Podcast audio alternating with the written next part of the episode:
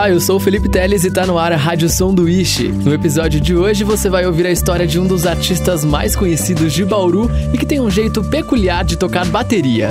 Ele toca usando o ombro.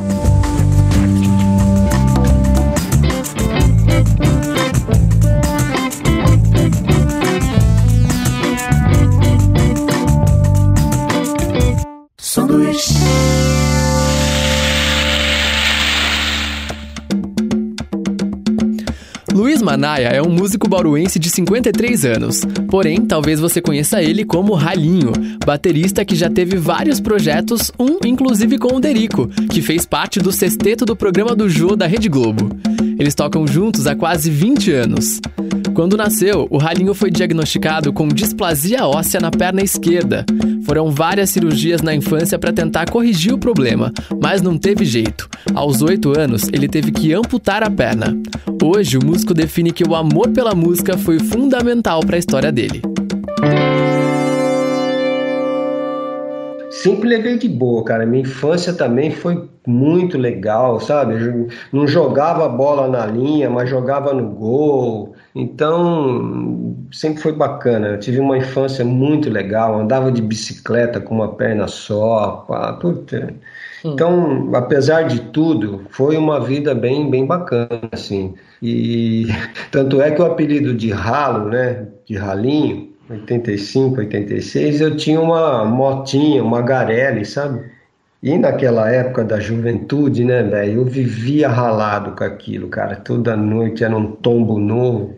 E o dono do bar falou: pô, ralo, pô, você todo dia chega com um ralo novo aqui, não sei o quê, oh, vamos mudar um ralo, ralo, ralo. Sim. Ficou ralo. Por causa desses tombos de motinha aí, todo ralado. E pela estatura ficou ralinho, né? Porque sempre fui magro e tal. Então, desde essa época eu tenho esse apelido e tem gente que nem sabe o meu nome até hoje. O amor pela música surgiu ainda criança, influenciado pelos pais e o irmão, que sempre ouviam discos numa vitrola em casa. Depois, aos 11 anos, Ralinho aprendeu com a professora de artes da escola a fazer uma bateria improvisada. Usando aqueles ganchos de pendurar rede, ele esticou uma corda e pendurou várias garrafas com quantidades diferentes de água dentro, provocando assim sons diferentes em cada uma das garrafas. Tocar aquele instrumento que ele mesmo fez foi a alegria do Luiz por semanas e mais semanas. Do outro lado da parede, na casa vizinha, tinha um baterista que sempre ensaiava com a sua banda na garagem e que, claro, ouvia também o tempo todo os batuques daquele, na época, mini instrumentista. Até que. Aí, até que um dia ele colocou a, a cabeça lá em cima do portão, assim, subiu no portão, falou: pô, que legal, você não quer aprender a tocar bateria? Falei: nossa, eu quero, né? Então vem aqui. Aí fui, entrei lá na casa, meu, aí foi tipo entrar numa Disneylândia, né, meu? Puta, aquela bateria enorme, guitarra, baixo, teclado. Eu com 11 anos, né, pré-adolescente, curtindo rock.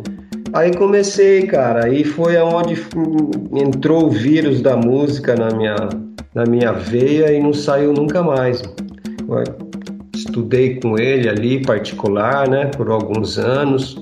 O Paulinho Saca, um grande amigo até hoje, um grande baterista aqui de Bauru. E foi assim que eu me lancei. Aí a partir disso daí eu comecei a tocar em bandas de garagem, banda de escola, Festival Fico que tinha aqui em Bauru, que era um festival de música bacana. Até que em 1985 eu uns amigos abriram uma casa noturna aqui, o Escaramuche, e, e, eu comecei a substituir os bateristas que não podiam ir e tal, faltava. Eu, foi ali que eu comecei a tocar profissionalmente mesmo, em 1985, onde comecei a ganhar cachê e tal. E eu estava estudando, eu tinha passado também no, na faculdade, em processamentos de dados, né? naquela época, processamento de dados. Mas aí a música falou mais forte e eu acabei abandonando o curso e segui mesmo como baterista a partir daí. Mas como é que se toca a bateria com uma perna amputada? Então eu amputei aquela época, fui para São Paulo aprender a andar com prótese, era aquelas próteses ainda pesadas, né, toda de madeira. Mas quando eu comecei a tocar bateria, a ter aula com o Paulinho Saca, eu já usava essa prótese em 1979. Então eu aprendi a tocar o pedal do chimbal, que é o pedal daqueles pratinhos, né? Uhum. Com a perna esquerda, com a prótese. Então eu comecei a tocar assim, aprendi treinando bastante, conseguia. Me cansava um pouco, porque nos anos 80 eu fiz muito baile, eu fiz um baile com a banda Estilo A. Eu entrei com eles em 86, fiquei quase, acho que até 90 fazendo baile. Então viajava bastante, tocava quatro horas e realmente cansava um pouco com o uso da prótese, né? Mas a gente era, era jovem naquela época, né? Força e disposição que não faltava. E aí viajei bastante, várias brincadeiras. Eu dormia no ônibus em cima, sentia o meu canto lá. Aí acordava, porque eu tirava a prótese para dormir. Aí, a hora que eu acordava, os caras tinham escondido. é, sacanagem. Mas, puta, fomos felizes. Sete anos depois de começar sua carreira de fato na música, em 1992, o Ralinho descobriu um tumor na perna. E aí em 92 por aí, é, eu tive um problema no coto, porque quando eu amputei criança, eu amputei um pouquinho para cima do joelho, eu fiquei com o coto, né? Uhum. Então o coto é importante porque ele empurra a prótese para frente, para trás, né? E eu tive um problema no coto, tive um condrosarcoma, um tumor cancerígeno. E aí foi a minha primeira adaptação, assim. Eu tive que parar de usar prótese, marcou a cirurgia, mas ele era um tumor que já começou a crescer e eu parei de usar prótese até então, né? Até fazer a cirurgia. Mas eu estava gravando, nessa época eu estava começando a tocar jazz, estava com a Bauru Jazz Band, com a banda Sindicato do Jazz, que a gente fundou em 93. Aí eu inventei uma primeira adaptação. Eu puxei um cano do pedal e até na altura do meu coto. Aí eu fiz uma base ali para apoiar meu coto e com o coto eu apertava e, e dava o movimento do pedal, do pedal, né? Então toquei assim por uns ah, por uns dois anos. Mas de onde surgiu essa ideia? Então eu perguntei pro Ralinho se ele já tinha visto essa adaptação em algum lugar. Surgiu na minha cabeça mesmo, cara, assim, porque é, como, como o coto estava dentro da prótese, eu apertava a prótese e, e a prótese apertava o pedal, o pedal, eu falei, poxa, eu tenho que substituir a prótese aqui, né, do coto até o pedal. Então, do coto até o pedal, eu fiz um cano e uma base, né, para apoiar ele. E porque, bicho, a vida anda, né, cara? Eu, eu só vivia, eu só vivo disso até hoje, né? Então as contas chegam, as coisas, né? E você tem que andar, então a sua, a sua cabeça tem que funcionar. Então deu certo, cara. Eu toquei assim, ainda cheguei a gravar o disco da, da Bauru Jazz Band dessa forma tal. É, aí fiz a cirurgia, tirei o tumor, mas infelizmente, depois de algum tempo, eu tive uma recidiva, cara tumor voltou. Aos 20 e poucos anos, com mais ou menos 15 cirurgias na conta, o Ralinho contou que essa época foi uma fase difícil para ele. Aí eu dei uma pirada, assim, porque, puta, já era assim, uma décima, segunda, sei lá, quinta cirurgia, sabe? Falei, meu, não, não vou operar, sabe? Eu comecei a fazer tratamento alternativo, fui para uma fazenda fazer umas terapias malucas. Aí eu, eu encontrei um, um coreano, um velho coreano em Campinas, que era um puta computurista, cara. O cara também devia ter uns 180 anos, assim. Parecia o Dr. Miyaga lá do Karate Kid, sabe? Aí eu comecei a fazer a acupuntura com ele, um tratamento que ele fazia além da acupuntura, que era alimentação, investimento, era um trabalho bem holístico. Aí eu fiquei lá um tempo com ele, mais um ano assim, ele conseguiu segurar um pouco, mas ele veio a falecer. no meio do tratamento. Aí eu falei, puta, agora não dá mais, né, meu? Eu vou, que eu já devia ter ido em São Paulo, eu vou procurar o meu médico. Aí fui, o cara falou, puta merda, você demorou, né, meu? O tumor tá grande, agora a gente vai ter que fazer uma cirurgia um pouco mais radical. Você vai ter que tirar o seu coto. Falei, bicho, fazer o quê? É isso mesmo? Então vamos, né? Não tinha outra, outro jeito. Então eu fiz um interilho abdominal, saiu o coto, saiu um pedaço da bacia também, saiu tudo ali, né? Cara, e com isso já inviabilizou mais o uso da prótese, né? Foi uma cirurgia bem pesada, eu fiquei assim tipo um ano me recuperando inviabilizou o uso da prótese, inviabilizou o uso da, da minha adaptação para tocar, parou a minha vida, né? Eu fiquei um ano parado, assim, me recuperando, pensando na vida, o que, que eu ia fazer. Aí veio a segunda adaptação. Tentei até por, por a outra prótese, fui para São Paulo também, mas aí já ficou aquela prótese que pega muito em cima, né? e eu sempre andei de muleta também, né, desde os oito anos, então eu sou um saci branco, assim, eu cresci com uma perna, né, então de muleta eu sou bem ágil, uso a maioria das vezes só uma, então não me adaptei com a nova prótese. E isso a água batendo também, né, meu? Puta, o que, que eu vou fazer agora, cara, né? Você já, por tantos anos de música, vou arrumar um emprego no banco, fazer um concurso público, Aí tocar piano, falei, puta, tocar piano não vai dar mais tempo, né? não dá mais tempo, eu tenho que me reinventar.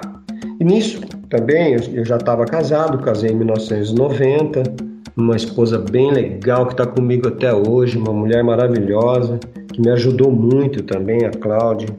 E a gente conversando sobre isso, tá, um dia, e pai, conversando, ela falou, meu, aperta a muleta aí na, no pedal. Aí eu falei, puta, vou pôr a muleta no pedal, né? Pus a muleta no pedal e apertei com o ombro a muleta. Falei, pô, acho que dá pega, né, cara? Aí o que, que eu fiz? Eu peguei aquela adaptação que eu tinha, tirei aquela base que apoiava o coto e subi o cano até o ombro e encaixei aqui como se fosse uma muleta mesmo encaixada, amarradinha aqui no ombro. Uma peça bem rudimentar, fui num torneiro, meu vizinho ali, eu fui falando para ele, ele foi fazendo.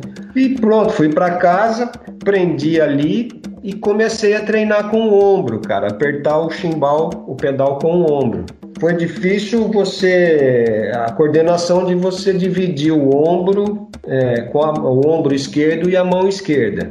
Isso foi um treino que eu não tinha até então, né? Era um movimento novo para mim. Mas, cara, como estudo de coordenação, estudando bastante, você assimila. Foi o que aconteceu. Eu comecei a estudar bastante, bastante e incorporou e, cara, e é assim que eu toco até hoje. Isso foi de 96. É, 96. Deu certo e ficou, bicho. Eu segui minha vida na música e, e com essa segunda adaptação. E foi assim, cara. Agora já são 28 anos tocando, sobretudo jazz, uma paixão para ele. É tipo assim, putz, você vai tocar jazz, cara, você é louco, né? Puta, você tá maluco, onde você vai tocar? Eu falei, não, meu, eu vou, então, tô desde 93 tocando jazz e, e sempre tem público paralelo que tá rolando.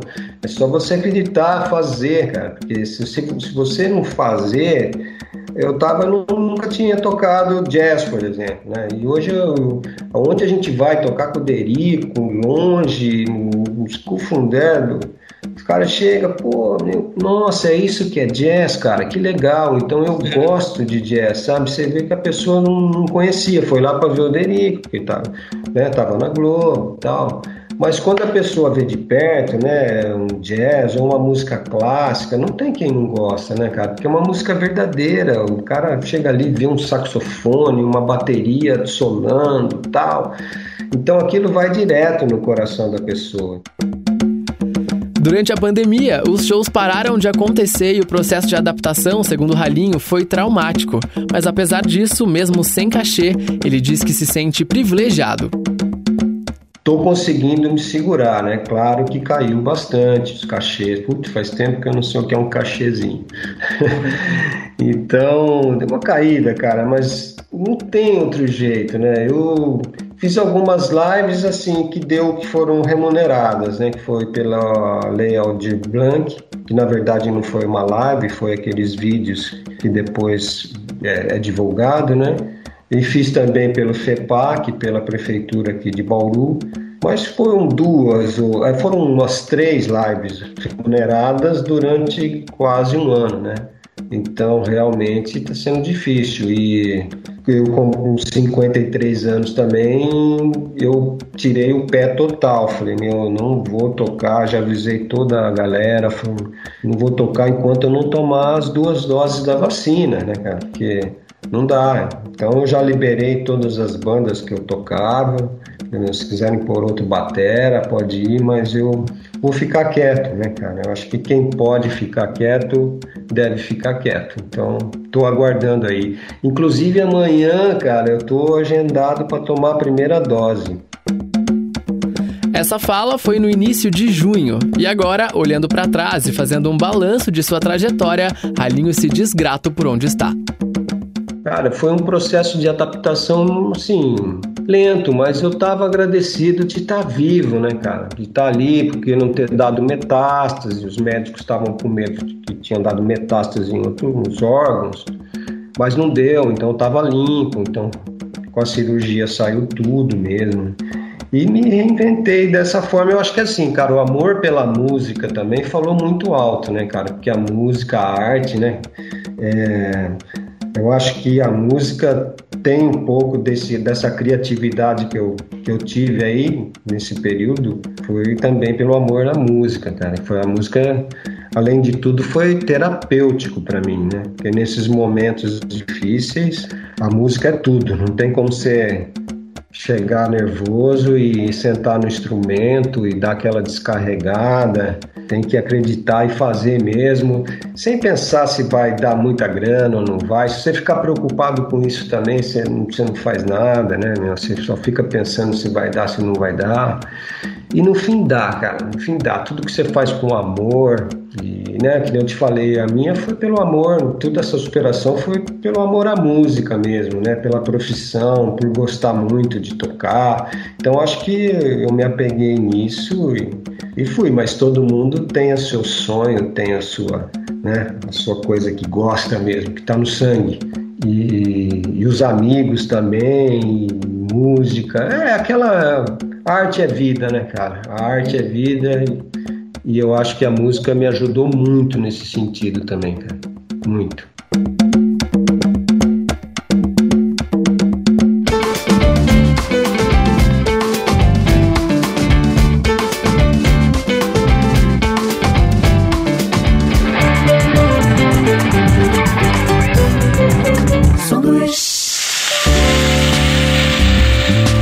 Rádio Sanduíche é uma realização Sesc Bauru. Apresentação, produção e edição: Felipe Teles. Identidade sonora: Josiel Rusmon.